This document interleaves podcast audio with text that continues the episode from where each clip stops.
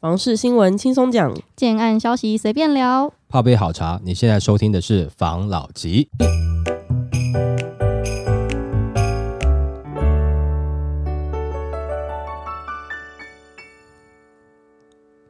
关心你的房事幸福，我是房老吉。我是大燕子。我是茶汤会，今天呢，我们要来聊，我们不是前几次有聊到可能房价会上涨嘛？对，那想必大家都对就是整个房市的情况一定是有期待也有好奇的。嗯，那我就看到这个新闻来跟大家分享一下。好，大选结束，这地区最先迎来选后行情，推案量价全台最高。总统大选刚落幕，房市未来走势成为市场关注焦点。而从建商选后推案状况可一窥端倪。根据房产业者统计，今年上半年预售推案来看，桃园市最先迎来选后行情，预推个案数六十五件，总销约一千两百一十九亿元，为全台最高。南二都推案反而显保守。根据统计，今年六都新竹预推案情况，桃园最先迎来选后行情，为全台最高，年率分别为四十四 percent、六十 percent。至于台中，则以六十一件，一千一百九十二亿元紧追在后，年增率约六十五 percent。另外，新竹则以个案数三十九件，总销两百五十八点五亿元，超车新北市。其中个案年成长逾一倍，则是全台最高。不过，南二都、台南、高雄表现则相对平淡。以台南市来说，个案数虽年减逾一成，降至十五件，但总销一百六六十一亿元，则年增五成。反观高雄，则是个案及总销双双衰退，年减幅约一到二成。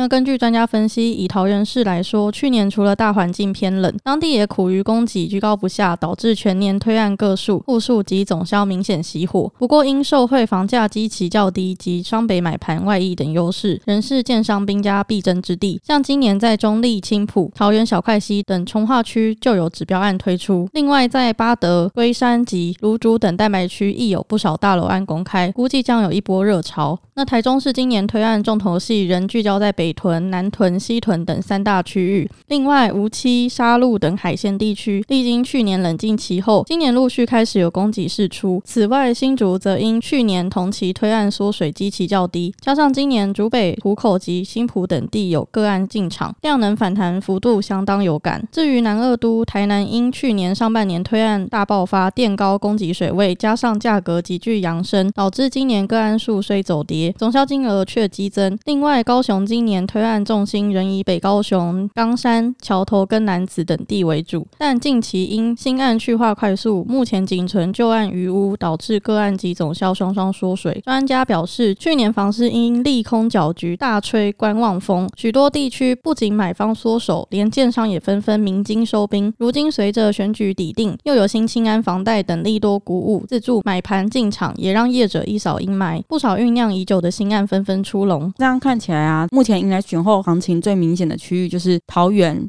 新竹，主要是这两个区域嘛。那他额外也有分析到桃园、台中跟南二都的情况。那我们都知道，南二都、台南、高雄，它就是差不多前几年发展，然后整个价格喷起来，大概稍微已经平缓了。对但最近台积电好像又有新的一个议题，对，要注入这个高雄，我就听到就是又是一堆很激动的这个大家，对都有纷纷表达出他们的想法。这个我们后面的新闻也会聊到。好，只是在这一集会想要去提的是，就是桃园跟新竹他们迎来卷后行情最明显的这个区域，它的原因是什么啊？因为照理来说，新竹我觉得它已经涨到一个差不多的这个抗战嘛。对那桃园呢，的确在上半年，应该说在房市比较冷的那一阵子，它的推案量抑制了许多，电商都是一些余屋而已，还是它其实不是说它卷后行情是大喷发，只是它把该有的卖压试出来了嘞。好，那等于是说我们南二都后面的新闻再聊嘛，对不对？没错，那我们就先从这个中北部开始看了。桃园目前它的平均价格大概在四十左右嘛。嗯，那现在新竹的平均价格已经到五十了嘛，台中不用讲了，台中大概也比较新的区域啦，大概也是有的区域也接近要九十几块破百了啦。那你简单来看哦，你先摒除掉科技产业，那假设我以北市外推来看，那桃园是不是一个凹陷区啊？因为你新竹已经到均五十了嘛。对不对？好但现在有很多竹北的新案，可能是七十几、八十几的开价嘛。那当时在去年可能推案稍微观望一下，但今年如果说要再出来，在这个地方，譬如说在竹北周遭推的，我想大概也是会往这个价格去靠拢了。嗯，是不是看成是桃园其实是目前价格的一个凹陷区？你看嘛，它已经涨了这么多了，可是它目前的房价是多数人可以接受的一个单价跟总价了。我这样讲，多数到底对不对？哈，就是说你要买房的话，然后比较完了以后，那个 CP 值你是觉得，哎，这个地方的发展也还可以，稍微可认同，对，然后这这个价格也是目前你可能盯一下下得去手的。就算是在认知内的。对，哦，那新竹我们就不讲，因为新竹它现在等于是有点自成一个体系了啦。哦，嗯就是说只要有好的地段案子出来。那工程师只要是收入不错的哦，你不要讲说那个现在，譬如说是被放无薪假或是裁员的啦，哦，就是说他是收入不错的嗯那一群哈、还是会下手啦。那当然，可能你后面还会有一个新闻嘛，就是说他新竹买不下去了，他准备要到别的地方去了。这个可能我们后面的新闻再聊。嗯，但是不管怎么样，新竹它有一个仿佛自己的一个模式在运作啦。所以说，譬如说我北市外推来讲。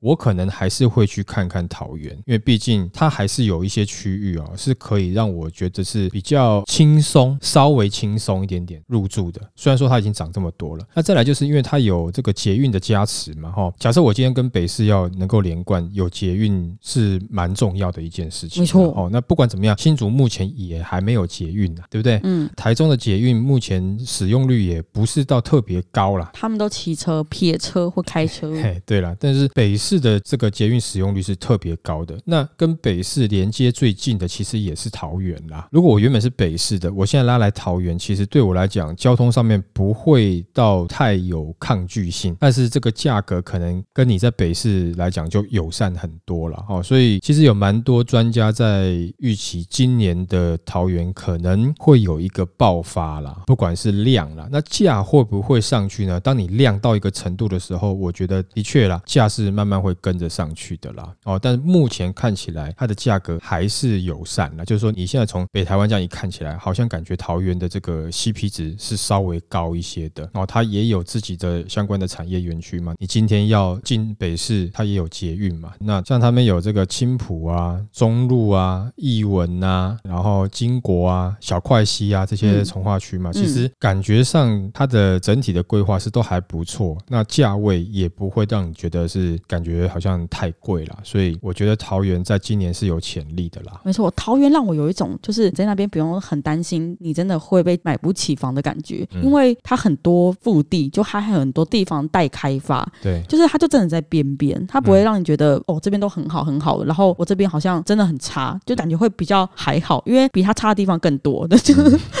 它会有这种让你不会那么紧张的，在房市上面那么紧张，觉得哦怎么办怎么办？我现在不买，我好像就没得买了。我觉得他的感觉比较少一点。对了，所以说今年我觉得桃园是可以去预期说，有可能是有一波买气的啦。刚刚最后专家讲说，哈，搭上选后，现在这个新青安应该会创造一波买气出来嘛，哈。但是我们必须要讲了哈，其实最近的实际上的状况是，你要去银行申贷房贷有没有？其实不像去年这么容易哦，嗯哦，事实上是稍微比较困难一点点的哦。那为什么呢？我们上次有讲嘛，说去年年底其实它的额度已经达到了。没错，照理来讲，它今年它要开放，嗯，那事实上有开放，但是问题是它又不敢这么的松给你。当然，这也因为政府的一些政策了。当然，这个扯到这个选举政治，我们就不多谈，简单的带到一下哈。选前的时候比较好带，选后的时候稍微认真审核一点点哈。这个可能是一个常态。哎、我觉得这样子很不公平呢、这个没办法了哈，因为先把这个二零二四年上半年的哈透支过去了啦。不管怎么样，在去年下半年也造成很多人哎在买房上面是比较方便的。哦天哪！所以那些新青安他们的既得利益者都是从其他人的增贷的钱过去的，那我们这这样听起来可能会有这种的可能。那我们这边就不多讲了，对不对哈？反正至少你现在你要去做增贷，或是说你要去申请房贷，没有像去年下半年这么容易啦。哦，因为毕竟选上选完了嘛。哦，我们没有任何这样的意思，或者说，哎，实际状况是这样子的哈。对，而且增贷跟清安贷款都是以房贷，对我们都会说房贷有一个额度嘛。对对对对对，那不管怎么样，这也许也是抑制选后以后大家有一个期待心理，然后欣欣向荣这个心态，然后可能有些人会去想要去炒作嘛，哈、嗯，那他审核严一点点，这个也是对的啦。但目前，这个是市场现在的现况嘛，对不对？就会滥杀到无辜啊。嗯，所以也不是说随随便便都可以带到啊，但是滥杀无辜的话，那可能也杀到有辜的，他他们没有开后门，你不知道啊。对啊我们不会知道。对啊，因为有的时候后门那一扇门永远不是为你开的。好，OK，OK，好，那就这样，然后下一则。这一集呢，我们要来聊，就是大家都知道新竹的房价很高嘛，对，那新竹人呢，到底都去哪里买房了？或者是说，竹科人的钱到底都去哪了？这则嗯新闻来跟大家聊一下。嗯，台积电拟在高雄设第三厂，网友喊送分题来了，桥头男子肯定涨爆。台积电在十八号的时候举行法说会，会中透露启动评估在高雄增建第三座十二寸晶圆厂，并且切入二纳米先进制程。至于美国亚利桑那州二厂投资案，是客户需求以及美国政府补贴在做决定。台积电表示，考量各大 AI 业者都和台积电合作，包括了 HPC 或是手机客户对二纳米的兴趣比三纳米更高。因此让公司计划在高雄厂新增第三座晶圆厂，用于生产二纳米。台积电总裁指出，二纳米将采用纳米片电晶体结构，预计二零二五年推出并量产，届时密度和能源效率将会是业界最先进的技术。整体研发进展顺利，装置效能与良率皆按照计划甚至优预期，量产曲线会与三纳米相似。根据台积电的说法，台积电也预计在二纳米技术平台发展背面电轨解决方案，最适合用于 HPC 相关应用。预计二零二五年下半年提供客户，并在二零二六年量产。台积电评估设厂消息引起大批网友热议，有人认为护国神山南移将带动高雄经济以及房市发展，还表示桥头跟男子肯定涨爆，高雄房价准备喷到外太空，北高房价加二十 percent。前两年桥头买了四间房，现在赚翻了。高雄送分题有捷运有高薪，怎么输？以前都是政府抢先透露，这次是台积电自己说，高雄真的发大财了。所以现在呢，我们的高雄是不是真的发大财了？竹北买不下的，嗯我们往高雄走。好，接续上一则新闻嘛，对不对？哈、嗯你记不记得之前我们有聊过说，开玩笑人家讲了哈，说就是外地人有没有去台南，嗯然，后吃台南的菜嘛，对不对？哈，没错，吃完说哦甜的呢，台南人觉得嗯还好啊，没有很甜啊，但嗯外地人觉得、哦甜哦，就这种感觉。嗯，现在在高雄有没有也会是一样的状况？怎么说呢？现在价格其实已经不算是特别低了，嗯，但是呢，现在会引来一堆的北客、投资客，还有一个工程师。嗯，哦，上一则我们在讲了，新竹的房价已经上去了嘛？我们是不是之前有讲说，大概在两年前有没有房市在热的时候，嗯，新竹很多工程师高收入族群嘛，就去买房了嘛，对不对？嗯一种是买了觉得哎不错哦，房价有涨，有尝到甜头；那另外一种是那个时候跟同事讲说不会啦，房价还会跌。嗯，没买到的想跟的，那另外一种是前面两年只能干瞪眼的，现在哎终于存够了，然后发现这个新竹竹北买不下去了。嗯，那我讲这是投资部分的哈，那这些人呢，在前面几年去台南吃完甜的，这次有可能因为这个消息，他们会下去高雄。哎、这是高雄啊，他们不是说就是新闻不是讲男子跟桥头要喷发了吗？嗯，那我就想到，因为我们高雄片才刚走完，我们才刚走完，台积电就过去了。对，男子片跟这个桥头片，我们刚好都有去到。我现在就很好奇，如果我们再过个两年来看，对，是不是会觉得我们那时候在做这个区域分析的时候，自己很没眼光？应该赶快买哦。对啊、而且我我前几年吧，我有个朋友，他就住在高雄，对他高雄在地客，那时候他就一直跟我抱怨，因为前面高雄房价也是有涨，只是可能不会像未来一样涨那么多。嗯，然后他那时候就有讲说，高雄房价怎么会这样子？他根本不应该这样子啊，什么什么的，就是在那边抱怨他买不起啊。但他最后还是有就是狠下心来，咬牙给他买下去。对，我想他现在应该之前先抱怨，应该也是已经烟消云散的一个过往云烟，他现在也应该可以用真夸、啊。可能他默默突然没讲话，你就知道意思了对对对，对不对？对对，本来在抗争，哇，居住正义了，突然嗯不讲话，你就知道哦，他得到正义了，没错，属于他的正义，真的对不对那我们为什么会这样讲？我不是说哈这样子的炒作它绝对是好事，但是我们必须得分享是确实是有这样的状况然后。嗯在最近这几个礼拜了哈，就是我们知道好像发哥有办一些说明会嘛哈。嗯那当然，受邀的呢，可能都是一些高收入族群，或是投资客，或是我们知道的很多的工程师哦，嗯园区客，嗯好、去听说明会，可能听一听就准备要下定了。哦，那先不管他们买的是不是一定赚钱的房子，但是会造成一件事情，就是说这个区域的涨幅买下去了。嗯好，我就用竹科来看好了啦。哈，他觉得这个房价还算便宜，嗯还买得下去。那他买得下去之后，那就代表这个会有成交了嘛？那成交是不是周遭的建商就可以说，哦，你看那个区域已经站上几字头了，没错啊？我这边才多少，就这样一层叠一层，慢慢就上去了，所以它会带动到整个高雄其他区域的涨幅。不管你觉得合不合理，你不管觉得有没有天良，但是这个事情就是会慢慢往这个方向去走。你要怪，你就要怪全台最大的嫌恶设施台积电，去哪房价都涨，是不是？真的，哦，生活的消费水平全部上涨。那通常呢，对于台积电最有信心的有没有，都是一些比较大型的建商嘛，哦，嗯，那可能去啦，给你优付方案啦，给你嗯建商贷啦，然后说发哥、宝哥之类的吗？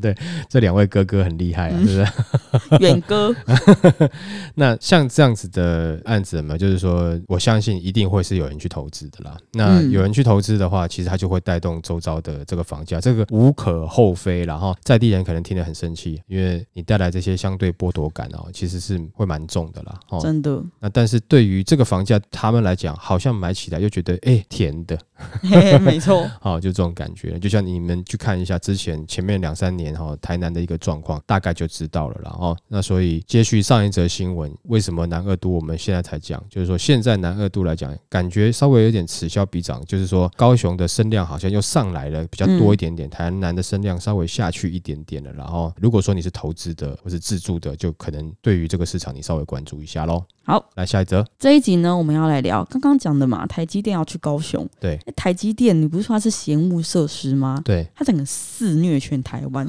有耳闻，听说还没有确定，它可能会去嘉义。这一番言论呢，引起的嘉义又来一个就是大家讨论的一个对热潮。我们嗯想说跟大家分享一下这则新闻。好，传台积电一纳米落脚嘉义，太保人嗨翻，学者铺潜在挑战。台积电近来话题不断，继上周法说会中透露，启动评估在高雄盖第三座十二寸晶圆厂，近期更被媒体披露拟在嘉义县太保市科学园区设厂。对此，台积电在二十二号的时候回应媒体询问，指称公司不排除任何可能性。虽然没把话说死，但消息已经引起嘉义人关注，连学者也看好厂区选址当地，还强调几率不低。媒体引述消息人士的报道，指称台积电已向主管嘉义科学园区的南科管理局提出一百公顷用地需求，其中四十公顷设先进封装厂，后续六十公顷将作为一纳米建厂用地。根据官方回应媒体询问，台积电以台湾作为主要基地，不排除任何可能性，将持续与管理局合作评估适合的建厂用地。一切资讯以对外公告为主。那台积电可能要前进嘉义，这个消息一出来呢，就引发了嘉义人的关注。那根据实际访问发现，居民对护国神山南移普遍都很期待。例如有一位四十五岁的王先生就表示，从小在嘉义长大，从年轻时北漂到现在回到嘉义工作，感觉城市发展始终缺乏一股强劲的动力。如果台积电能来太保，对嘉义当然有帮助，光是话题性以及城市能见度都会提升，或许有机会留住年轻人，让嘉义成为新的科技城市。针对台积电的动态，虽然官方没有给予明确的答案，但根据媒体引述专家的说法，先进制程如果要在台扩厂，除了要满足水电供需，由于台积电对减少碳排的自我要求高，绿电需求非常大，再加上多做先进制程厂齐发，必须评估人才供应的问题，这些都是未来需要克服的挑战。那他也提到，如果台积电真的前进嘉义，由于嘉义拥有中科、南科，渴望扮演先进制程廊道的关键角色，有助确立台湾西半部沿线成为先进制程生产重镇，同时对台积电而言也有分散风险的意义味。现在呢，就是台积电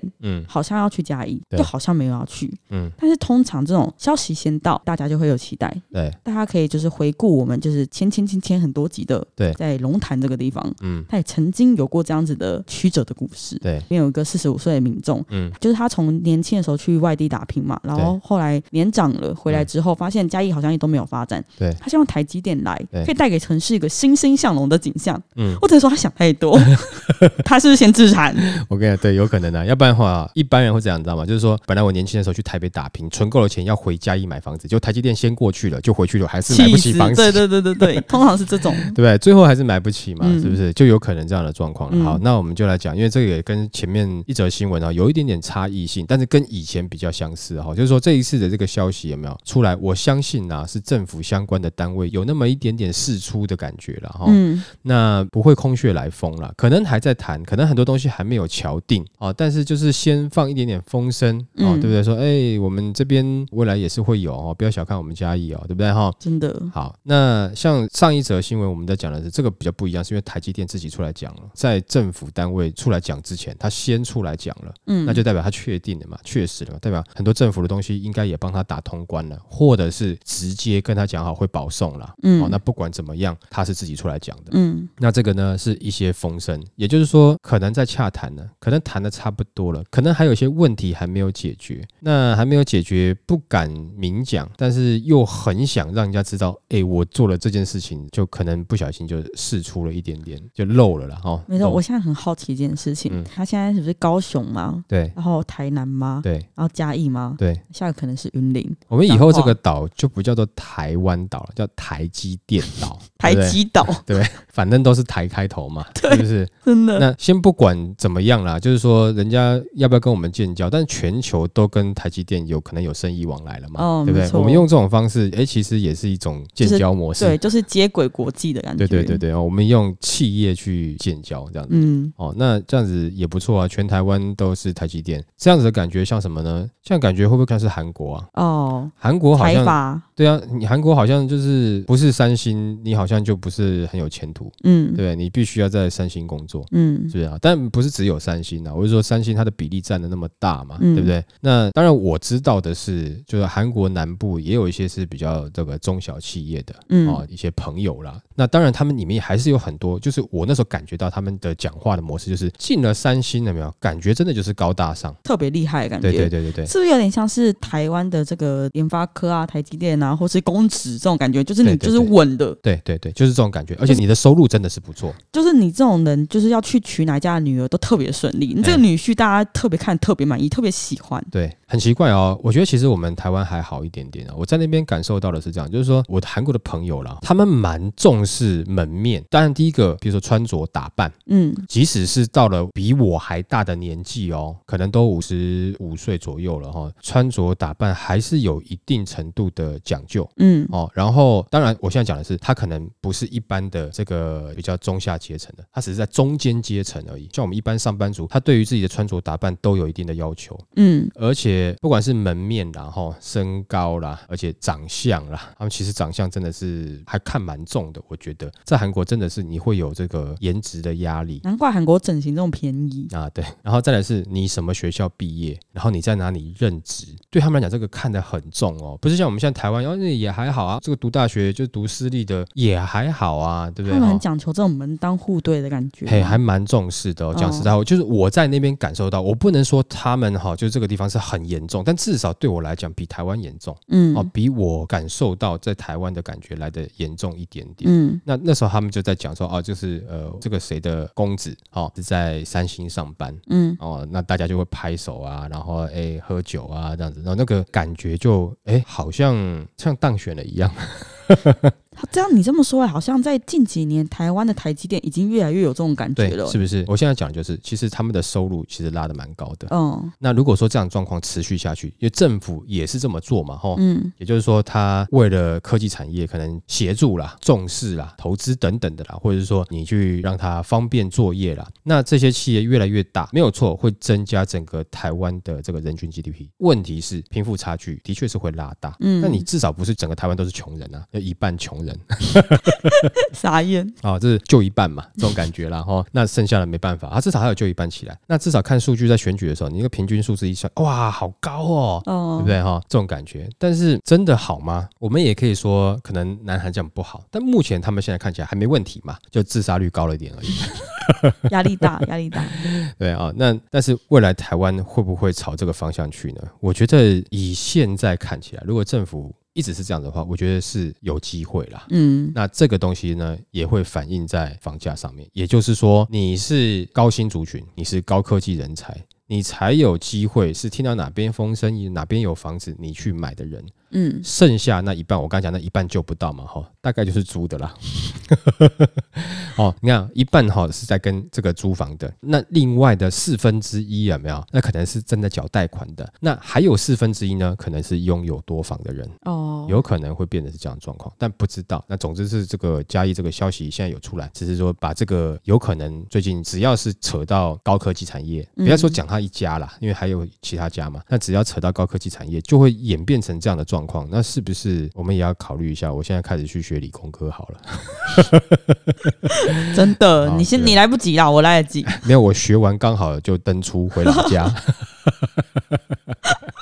想到好累哦，活到老学到老。好了，那这一集就分享到这边喽。好，好，谢谢大家收听这一集的防老集。拜。